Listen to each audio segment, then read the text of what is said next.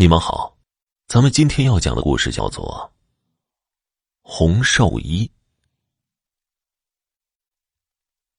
邢捕头，怎么会这样？短短几个月时间，居然发生了连续盗墓事件，好好的一块牧场，居然现在尸横遍野。你这个捕头怎么做的？如果一个月之内破不了此案，你就等着滚回家吧。县太爷满脸气愤的盯着堂上的一名捕头男子，大声的吼道：“也难怪会这样。幸福小镇里面，只从几个月以前，频频出现了盗墓的现象，死者家里的人非常痛苦，很多人都聚集在衙门门口，把整个县衙围得水泄不通，县老爷也是苦不堪言。”大人，请放心，我这就去办。如果事情办不成，我就提头来见。邢捕头说完，转头带着自己两个手下，匆匆忙忙的离开了县衙。与此同时，在某一间饭庄之内，三个蓬头垢面的男子围坐在一张桌子上。我说：“大哥，这都半个月了。”让祖们出来挣点钱，让兄弟们都用完了，什么时候再带兄弟们再挣一点啊？这个时候，这三个人其中一个面相丑陋的瘦高男子，盯着面前不远处的一个体型微胖的男子说道：“而这三个人本来不是这个小镇的，而在半年前来到这里了。自从他们来到这里。”整天游手好闲，专做一些违法乱纪的事情。而就在不久以前，他们居然发现了一条财路，那就是盗墓。也许说出来这两个字，我们很多人都会头皮一麻，但是有的人就是专靠这个发财的。他们三个就是这样的人。短短几个月时间内，他们已经到了十几个墓了，同样，也让他们很快就上瘾了。同样，也让他们很快就上瘾了。李杰作为他们三个人的老大，也是里面唯一一个精通盗墓的人，带领他的两个兄弟小浩和小海。很快就成了他们这一行里面屈指可数的人物了。可是对进官府严查，平时吊儿郎当的李杰也很是老实的待在房间里头，整个头啊！你没看到吗？官府现在查的严呢，干嘛？你还想顶风作案呢？要去你去，我可不去，我可是嫌我活得不够长呢。李杰听到小海的请求，冷哼一声拒绝了。可是小海呢，仍然贼心不死，对着李杰说道：“老大，你看，这都快一个月了，兄弟们身上的钱都用完了，再过几天我们就流落街头了。你得想个办法呀！哎，我我听说李员外老母亲都去世了，你想想，李员外可是全镇首富啊！”他们的陪葬品能少吗？放心吧，老大，我们这是最后一次，你要尽快拿定主意啊！要是晚了，被别人抢了先，那可就不好了。小海说到这里，故意贼头贼脑的压低声音，对着李杰说道。而李杰听到李员外家的时候，明显有点心动的意思。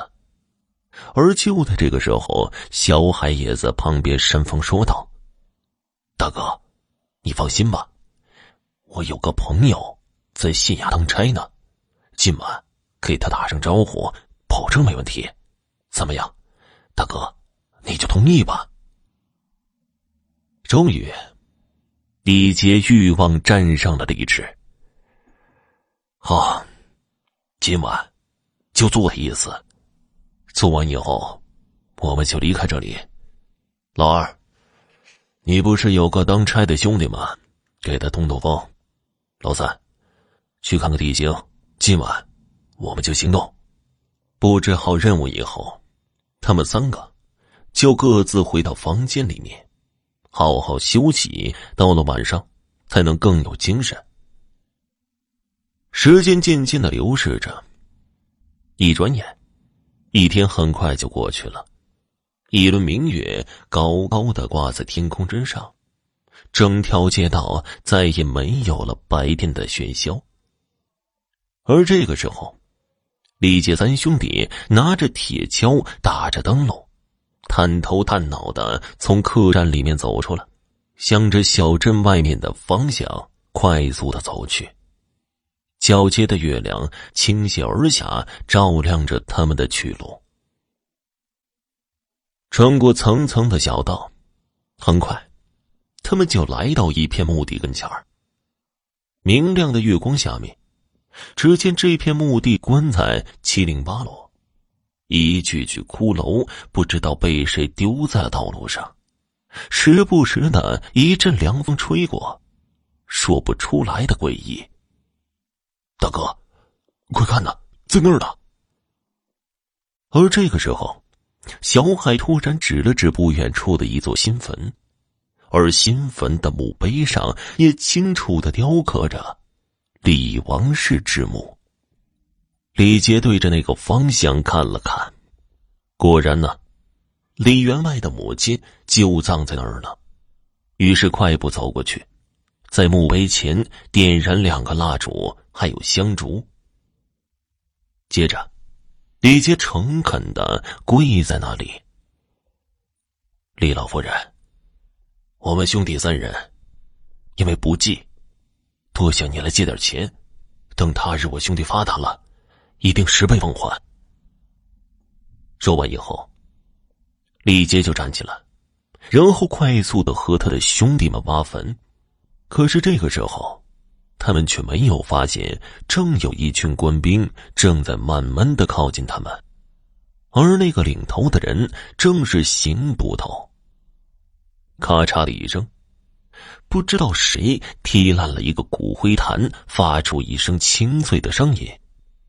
本来专心挖着坟墓的三个人，快速的抬起头，就看到一队官兵快速的往这边赶来。看到这里，他们几个人丢下手里面的工具就要逃跑，可是最终还是没有跑得掉，被邢捕头当场抓获。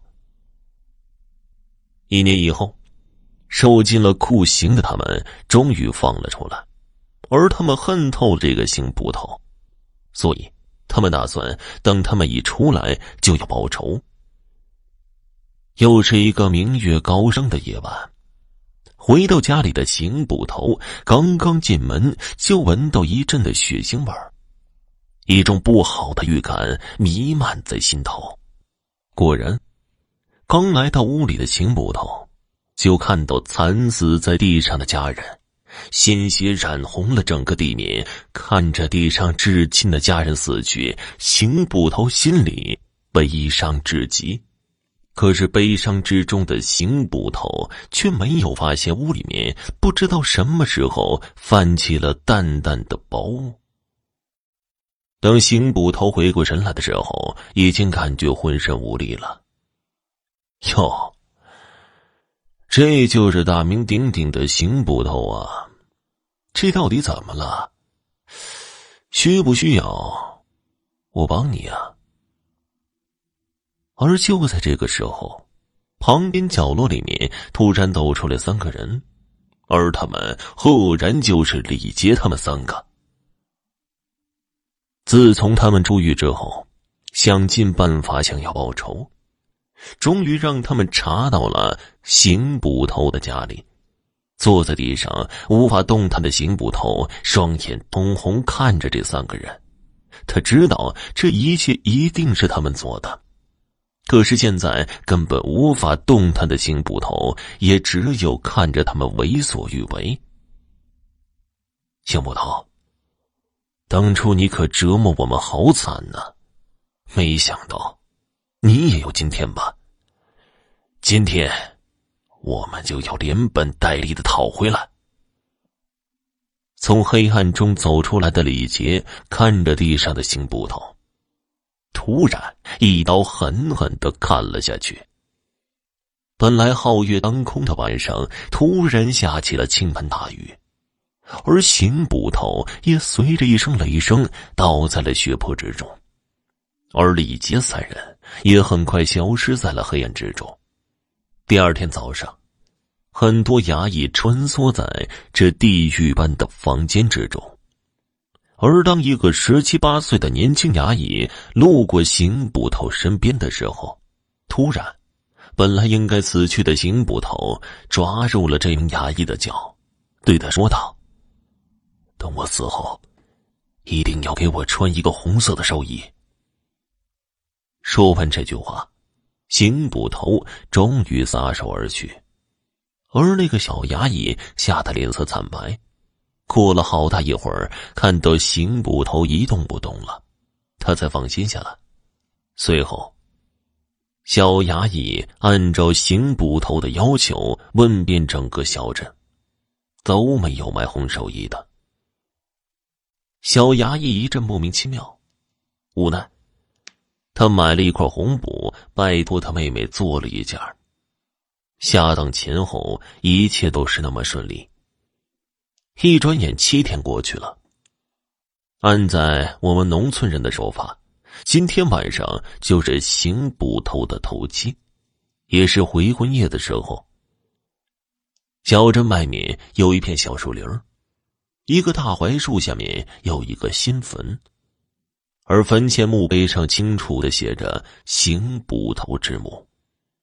明亮的月光之下，一个大树上，一只乌鸦不知道什么原因，呱呱的乱叫着，就像是预感到什么事情一样。